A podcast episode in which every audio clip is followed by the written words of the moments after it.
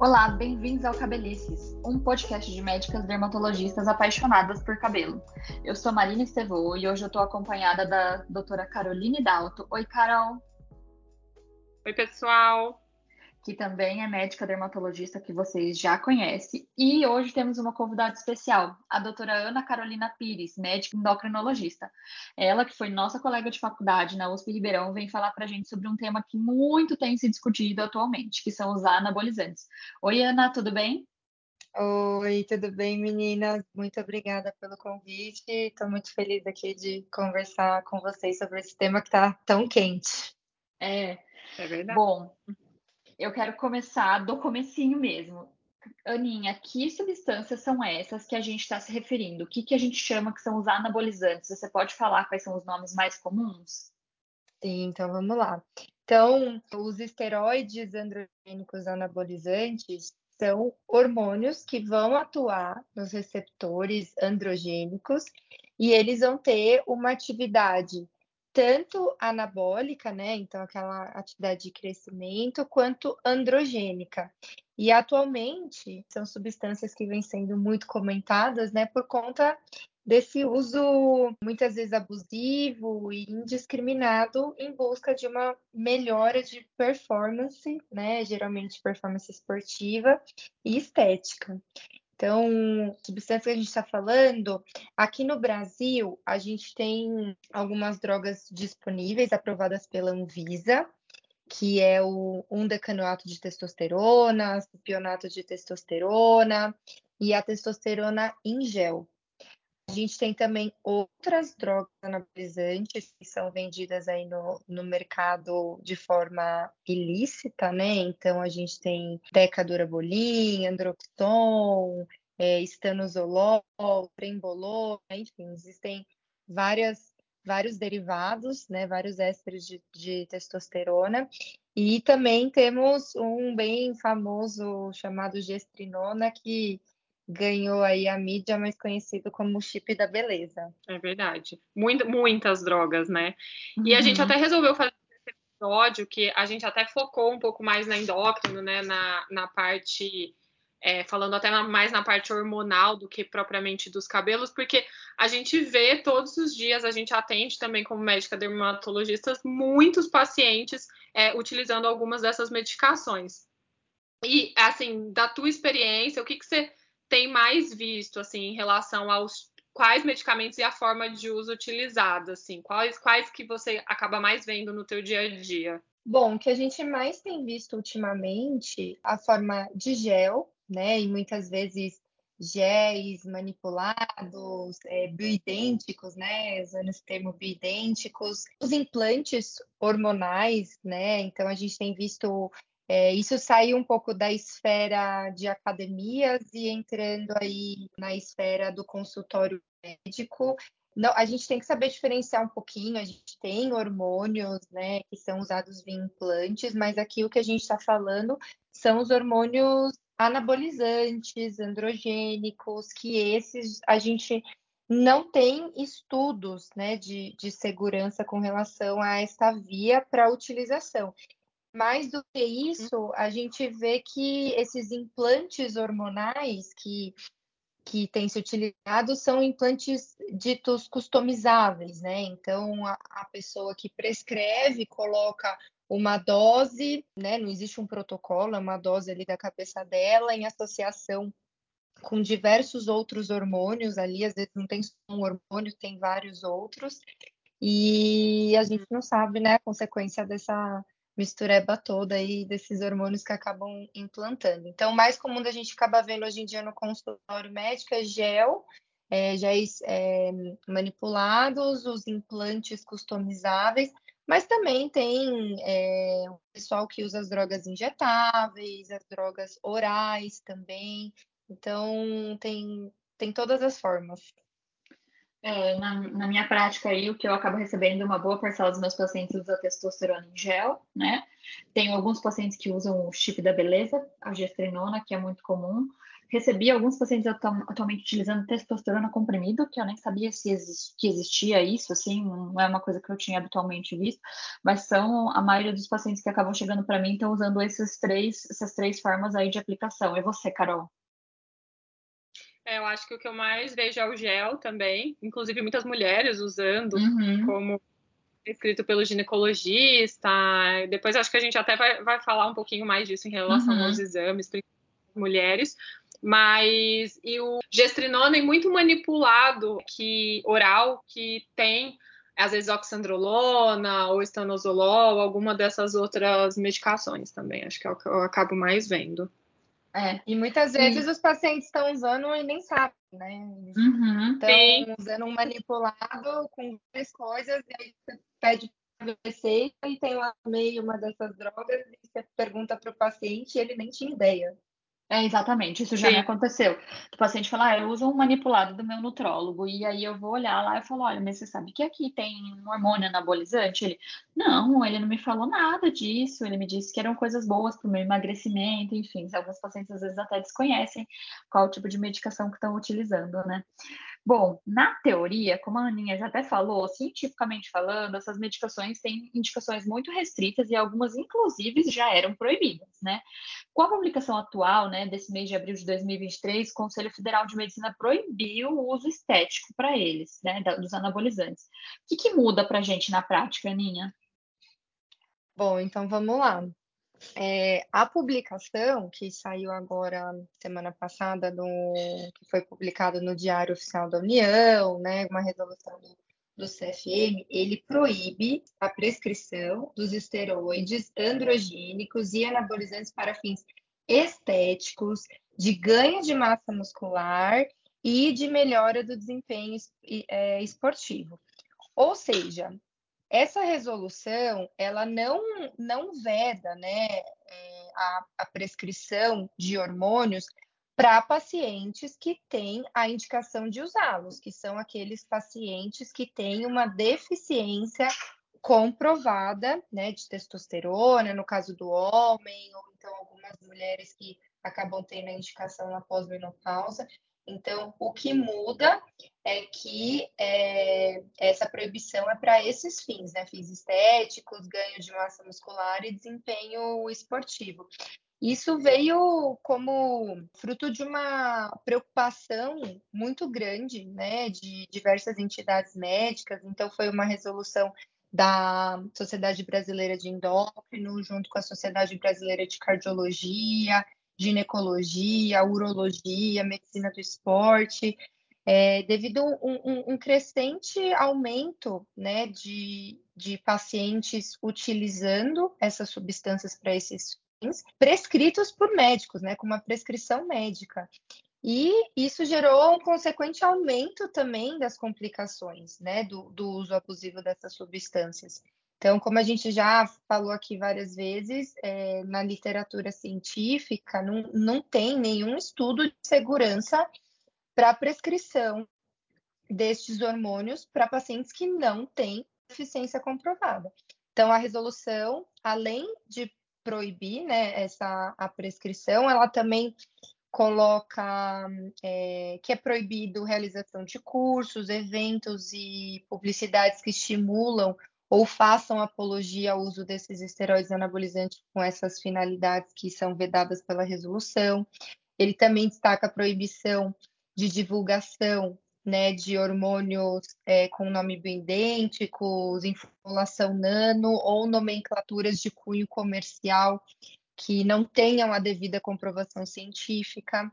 É, ele também coloca a proibição da prescrição de, dos SARMs, né, que são é, os SARMs eles não uhum. são hormônios, eles são moduladores seletivos do receptor androgênico, ou seja, são substâncias que conseguem se ligar no receptor androgênico e ativá-los ou inibi-los, né? Depende dos SARMs. Então, no caso, as pessoas que o usam buscam esse efeito de de ativação desse receptor androgênico, né? Então a resolução também coloca esse comentário. Então não é apenas para prescrição de, de hormônios anabolizantes. Então, na prática, o que muda é que a gente espera né, que, que tenha assim, uma, uma fiscalização maior, que seja né, realizada pelo menos uma, uma fiscalização de, de forma eficaz, com o intuito de, de diminuir né, essa prática do uso, esse estímulo,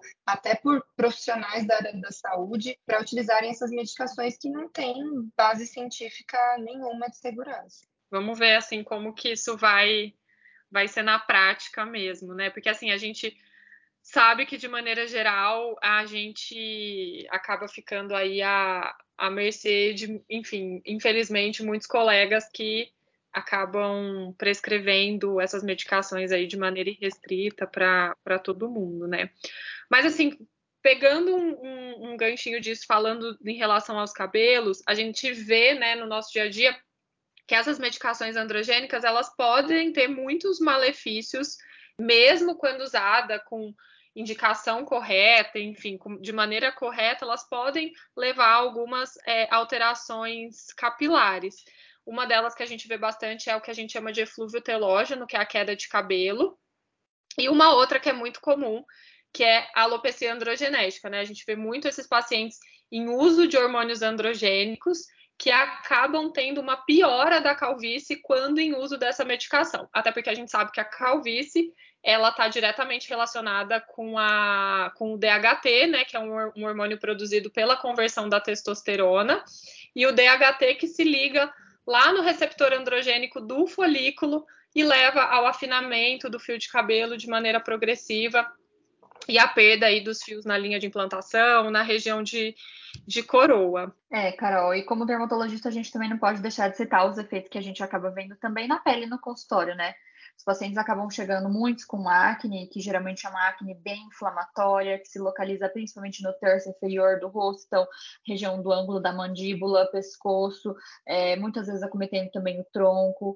Uma boa parcela dessas acnes é de difícil tratamento, mesmo quando a gente associa, inclusive, medicação é, oral pode ter o hirsutismo, né, ou a hipertricose, que é quando a gente começa a ter o espessamento do pelo em locais onde a gente não deveria ter, aqueles pelinhos que são naturalmente finos e praticamente transparentes, eles começam a ficar espessos, grossos, muito pigmentados, por exemplo, na região do rosto, né, então dando aspecto de barba, na região do abdômen em mulheres, né, e essas são queixas que frequentemente aparecem para a gente no consultório dos pacientes que estão em uso dessas medicações, e aí a gente fica lá, às vezes, tentando enxugar gelo, que o paciente mantém o uso da medicação e a gente fica tentando contornar ali de alguma forma, né? Mas, Ana, conta pra gente quais são os efeitos colaterais que essa medicação pode causar de forma sistêmica, pensando no organismo como um todo. Tá, então vamos lá. É, vou até me, me basear num, num, estudo recente, que até então, assim, a maioria das evidências que a gente tinha, né, sobre os efeitos do uso abusivo desses esteroides eram baseados em opiniões de especialistas, é, estudos ali de casos, estudos transversais. Então, a gente não tinha muito estudo científico é, como né, os, os, os, melhores que a gente pode ter, que são os, os, os estudos é, randomizados, né, com, com grupo controle. Então, no fim do ano passado, a gente teve a publicação de um estudo chamado Harlem, né, que é o Health Risks of Anabolic Androgenic Steroids Used by Male Amateur Athletes. E ele foi uma corte prospectiva que avaliou homens, né, no, que já iriam fazer uso, né, do, do anabolizante. É, ele avaliou em torno de 100 homens durante um período de um ano, né, no qual eles realizaram ao menos um ciclo do uso de anabolizante.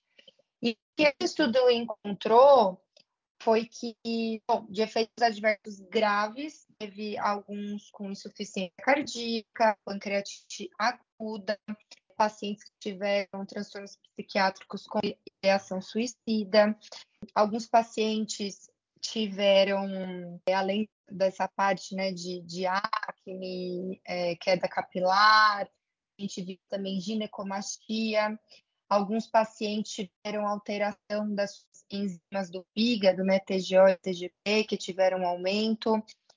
É, disfunção testicular, né? Então, como é, os pacientes que fazem uso dessa medicação muito, muitas vezes estão usando, estão usando com o intuito de doses suprafisiológicas, né? Doses que vão deixar essa testosterona deles acima dos, dos níveis fisiológicos, a gente vê quase em 100% desses pacientes é, uma inibição do eixo gonadal deles, ou seja, eles inibem a sua própria produção de testosterona. Então, a gente vê esses pacientes demorando para recuperar a função testicular, né, depois da suspensão da droga. Isso está muito relacionado com os pacientes que já tinham uma disfunção antes do início do ciclo, então eles avaliaram a função gonadal desses pacientes antes deles fazerem o ciclo é, hormonal, e alguns, como já tinham uso prévio, eles já tinham deficiência, né? então eles já não tinham uma função gonadal normal. Então, conforme vai se repetindo esse uso, parece que demora-se cada vez mais para eles irem recuperando essa função. Além né, da parte da espermatogênese, né, alguns é, acabam tendo essa disfunção da espermatogênese e até de forma duradoura. E o que mais preocupa a gente são os efeitos cardiovasculares, né? Então, vários pacientes apresentaram elevação da pressão arterial, alguns pacientes tiveram ali, é, a gente não pode esquecer, né? O coração é um músculo também, então, alguns tiveram aumento da massa ventricular esquerda, isso se refletiu em redução da fração de ejeção desses pacientes, além de alguns terem aumento da da rigidez também desse coração. Então, é um estudo bem recente, acho que é um estudo mais robusto que a gente tem até o momento sobre os, os efeitos deletérios do uso abusivo dessas medicações. É, então a gente vê que a gente, como dermato, acaba vendo os efeitos colaterais na pele e no cabelo, né? E eles podem ser só a ponta do iceberg de todos os problemas, né? É, muitos desses pacientes que utilizam as medicações com indicação estética para ganho de massa magra, né, hipertrofia, emagrecimento, melhora de rendimento esportivo, podem ter sérias complicações, além da parte estética, que no início eles estão pensando só nisso, mas também nessas questões sistêmicas que são muito preocupantes e, que a gente espera que se reduzam aí com essa nova resolução do Conselho. Então, Aninha, pensando agora naqueles pacientes que realmente têm indicação de usar medicação, para quem que é, então, esses anabolizantes, né, esses esteroides? A, a indicação, né, que já existia antes, são para aqueles pacientes que têm, de fato, a deficiência da produção da testosterona, né? Então, se um paciente procura né, o, o médico com queixas relacionadas ao déficit de testosterona e que também queixas muito inespecíficas, né? Que às vezes a pessoa fala, ah, eu tô muito cansado, eu tô sem energia, eu tô sem bebido. Isso são queixas extremamente inespecíficas, né? Outras, outras coisas, até o próprio estresse, o dia a dia, a rotina, a falta de sono, estão é, relacionados com esses sintomas. Então, é, sintomas mais específicos da falta do hormônio, né, da falta da testosterona, no caso no homem, é principalmente, é, claro que tem a redução da libido, mas também é, a redução das ereções espontâneas, rarefação de pelos, né? Então, aquele homem que começa a espaçar a frequência que ele se barbeia, então, essa é uma forma de você perguntar. Aquele paciente que vai perdendo pelo ali na, na região da perna, né? Fala de uma perna com mais pelos, agora tá ficando mais ralo ou quase sem pelos. É, redução de massa muscular. Então, esses são os sintomas um pouquinho mais mais específicos do que o, o, o cansaço, a queda de energia, a falta da libido.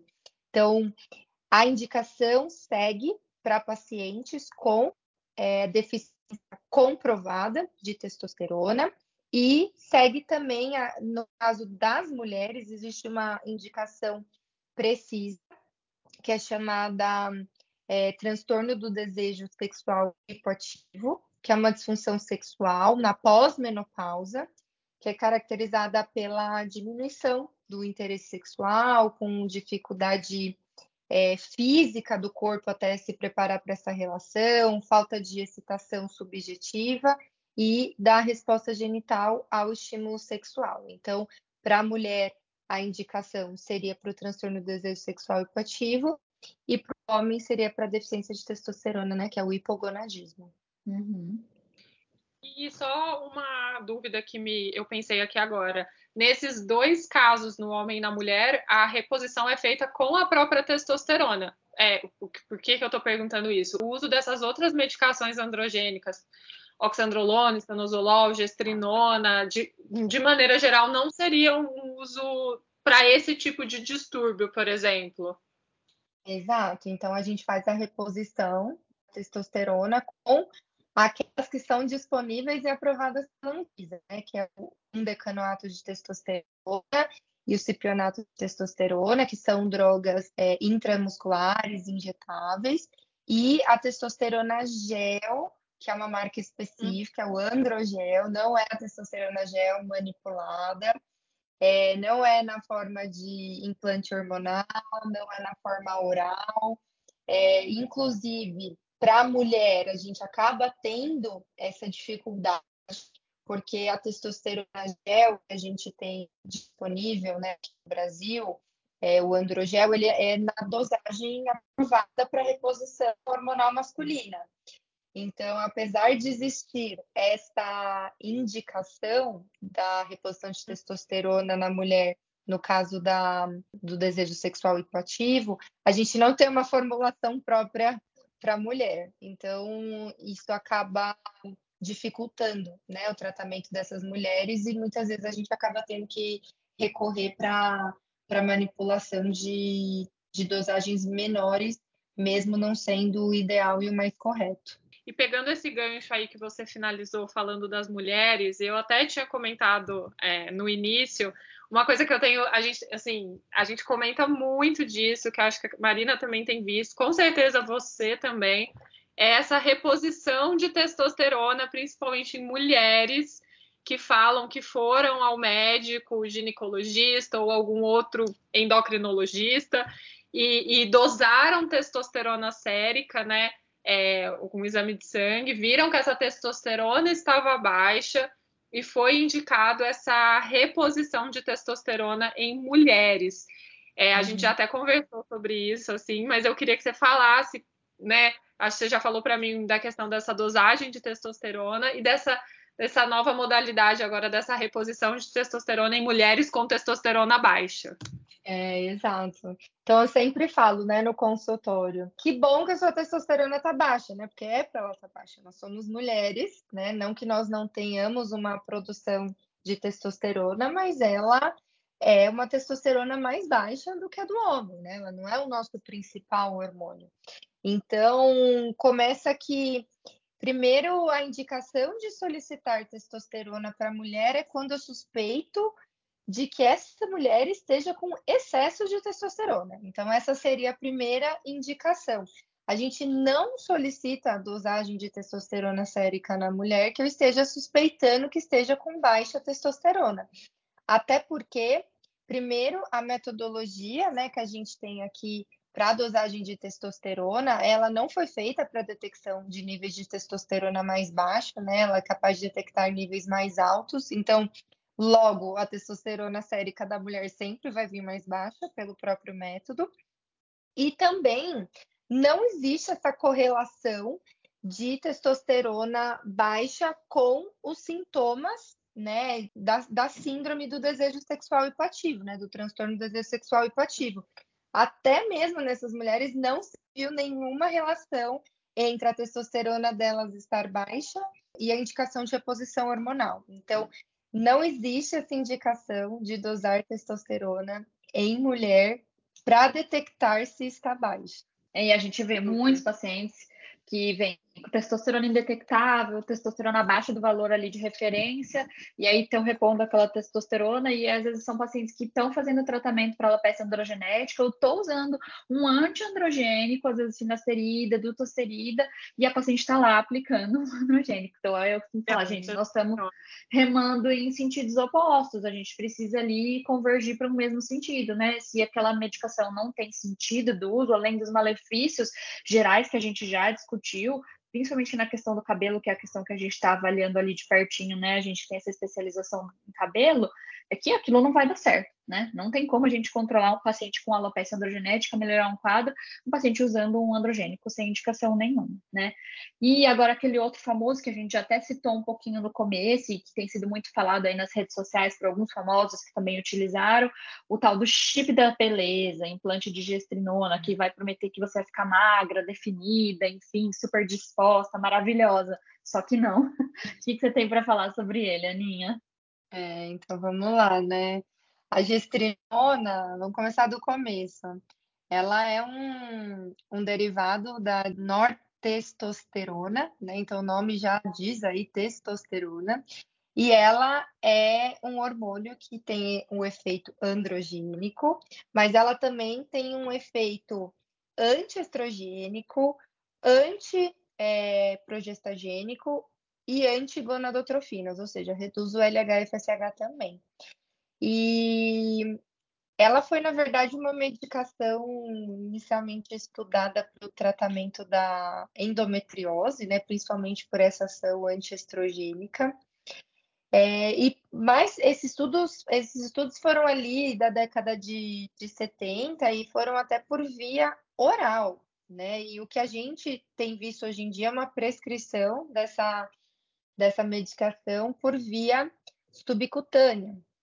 Até a década de 90, a gestrinona ela era aprovada né, para uso de via oral para tratamento de endometriose.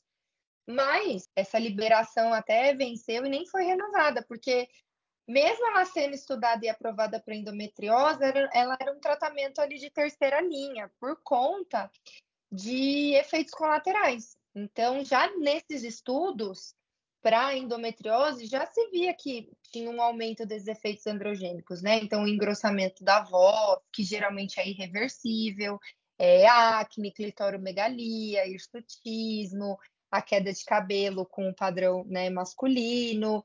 Teve estudos dessa medicação é, até como método anticoncepcional, né, contraceptivo, em comparação com o levonorgestrel, que é o mesmo hormônio que a gente tem no, no dilmirena.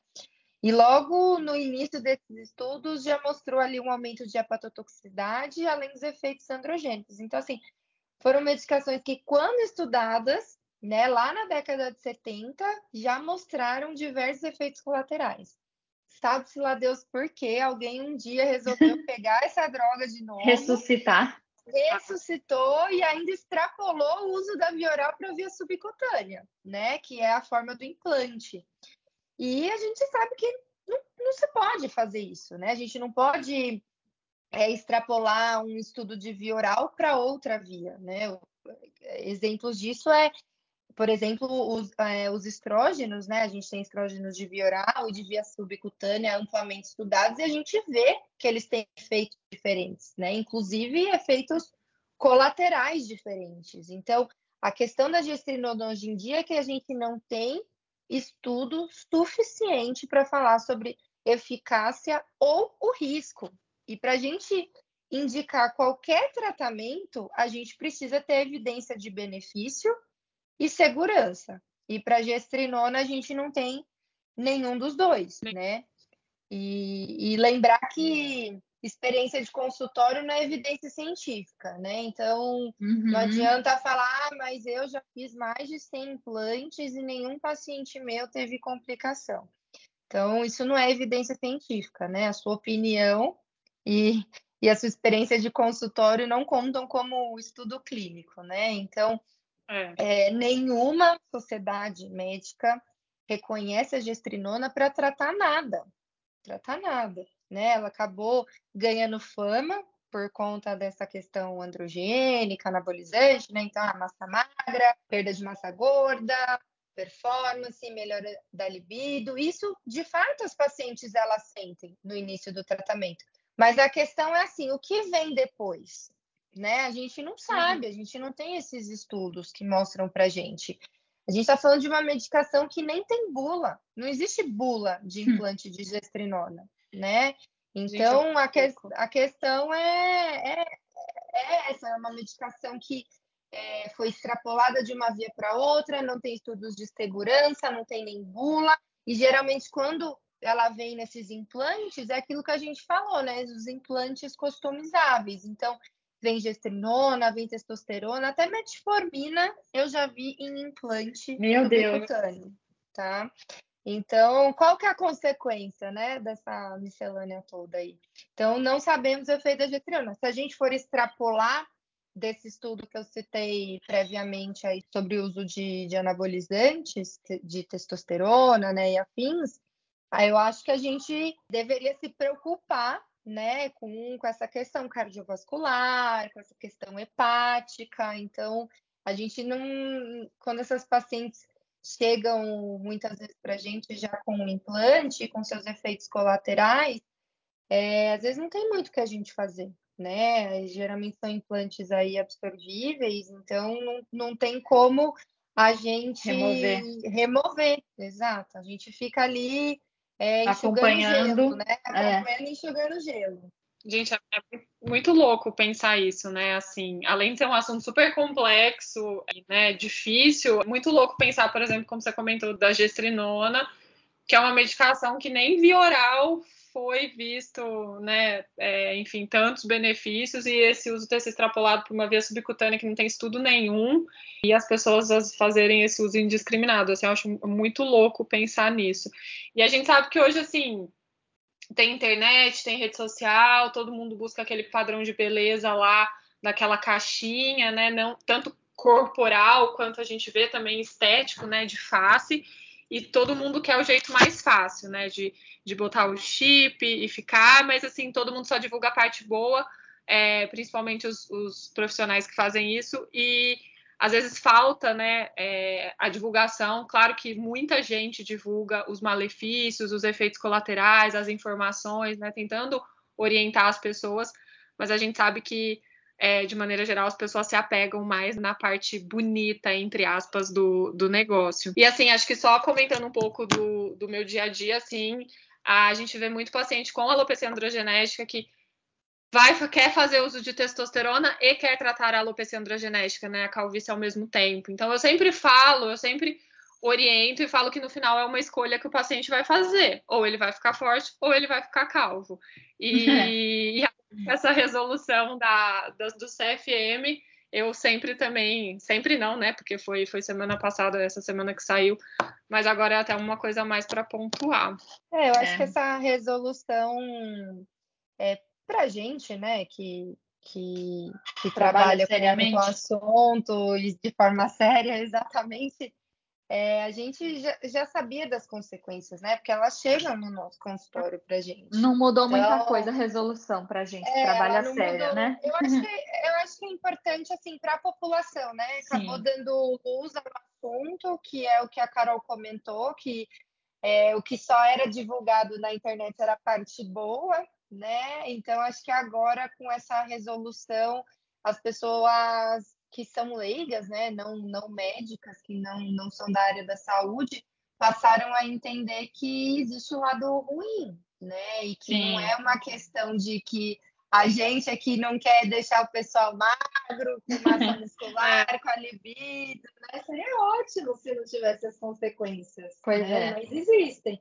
E as consequências são graves. Eu até brinco com meus pacientes que, é, com minhas pacientes assim, ah, mas a, se você só teve acne e caiu o cabelo, tá ótimo, né? É. Isso, isso é só é uma questão mais estética. O problema é que você poderia ter tido coisas muito, muito mais sérias, né? Uhum. Eu já peguei pacientes que ganharam peso ao invés de perder peso, pacientes com colesterol extremamente elevado, pacientes que ficaram diabéticos, pacientes que tiveram tromboembolismo é, pulmonar. Então, a gente já, já viu de tudo um pouco. É. E eu achei importante dessa resolução ali também é restringir essa questão da propaganda, que eu acho que hoje é uma coisa que a gente luta muito, né? Tem muita informação de todo tipo de qualidade, né, em rede social, e às vezes a gente que faz trabalho sério tá tão pequenininho ali falando que não pode, não pode, existem perfis e divulgações muito maiores falando coisas diferentes e a gente no consultório vai e tem que ficar lutando, lutando, gastando um monte de saliva para tentar convencer o paciente ali que a gente não está querendo mal dele, muito pelo contrário, né? Eu não sei se você já teve essa experiência minha, mas até já vi de alguns outros colegas que trabalham inclusive com medicina do esporte, de ter pacientes que brigaram com o médico porque não receberam a prescrição de hormônio que queriam, né? Que foram lá procurando é, receber essa prescrição ali, talvez para melhora de performance e afins, e ficaram descontentes com o atendimento porque acharam que aquele médico não estava querendo fazer aquilo que seria, entre aspas, o adequado para ele ele. Isso já aconteceu com você? Ah, já, com certeza, com certeza. Até porque o paciente ele vai ali buscando, né, esses, é, essa prescrição, porque ele ouviu falar dos benefícios.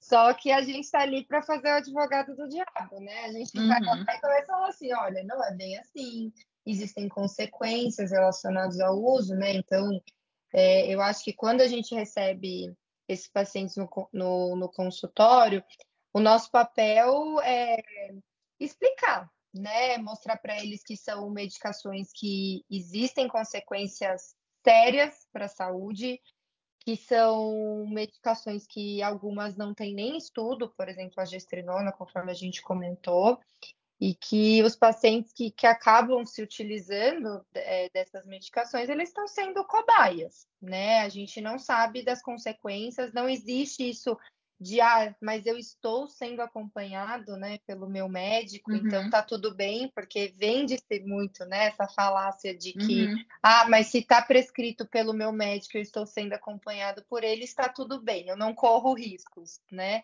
E é mentira, porque a gente não sabe a dosagem, o tempo de uso que a gente precisa ter para ter uma consequência. Né? Então, com certeza, a gente recebe pacientes que saem extremamente frustrados e revoltados, mas, claro, o paciente tem autonomia de decidir né, pela terapia dele, mas o médico tem autonomia da prescrição. Então, nós médicos sérios não trabalhamos dessa forma. Então, é. Muitos saem um, pouquinho chateados comigo que não receberam a prescrição que eles queriam. É, não tá fácil fazer medicina nos dias de hoje, né, gente? É, Mas medicina séria. É, medicina infelizmente. Séria. A gente está aqui para tentar trazer informação de qualidade, baseada em evidência científica e seriedade. Eu amei esse podcast, porque eu também aprendi muito com ele. Aninha, quero te agradecer demais. Eu acho que ele vai ser de extrema importância para os nossos pacientes. Eu adoro falar para os meus pacientes isso e acho que a gente tem uma maneira de deixar registrado para o paciente ouvir quantas vezes ele quiser na casa dele e mostrar para as outras pessoas que não é só a minha opinião, é uma opinião de pessoas sérias que estudam, que fazem medicina baseada em evidência, para ela entender qual que é o risco daquilo que ela está fazendo ou que ela pensa é, em fazer, né? Então eu te agradeço demais pela participação hoje. É, eu vou ficando por aqui, agradecendo também a Carol que participou com a gente. Quem quiser nos seguir nas redes sociais, o nosso Instagram é o Cabelicescast. Pode deixar perguntas para gente por lá, ou até aqui no nosso é, Spotify, que agora a gente tem essa versão, tá? Para quem estiver ouvindo por essa rede. Meu nome é Marina Estevô, com o CRM de São Paulo 16207, com o registro de especialista 67744, com o Instagram arroba Dermato Marina Estevô. Até a próxima! É, mais uma vez, então, agradecer a Ana pela participação. Obrigada, Ana, foi ótimo. É, eu sou a Caroline Dalto, médica dermatologista aqui em São Paulo. Meu CRM é 161568. E para quem quiser me seguir nas redes, é arroba da doutora Caroline Dalto. Obrigada, meninas, pelo convite. Foi um prazer. Também aprendo muito com vocês. E precisando, estamos à disposição. Meu nome é Ana Carolina Pires, eu sou endocrinologista, meu CRM é 161531, meu registro de especialista é 79108 e nas redes sociais eu sou DRA de doutora, né? Ponto Ana Carolina Pires. Obrigada, até Muito mais. Obrigada.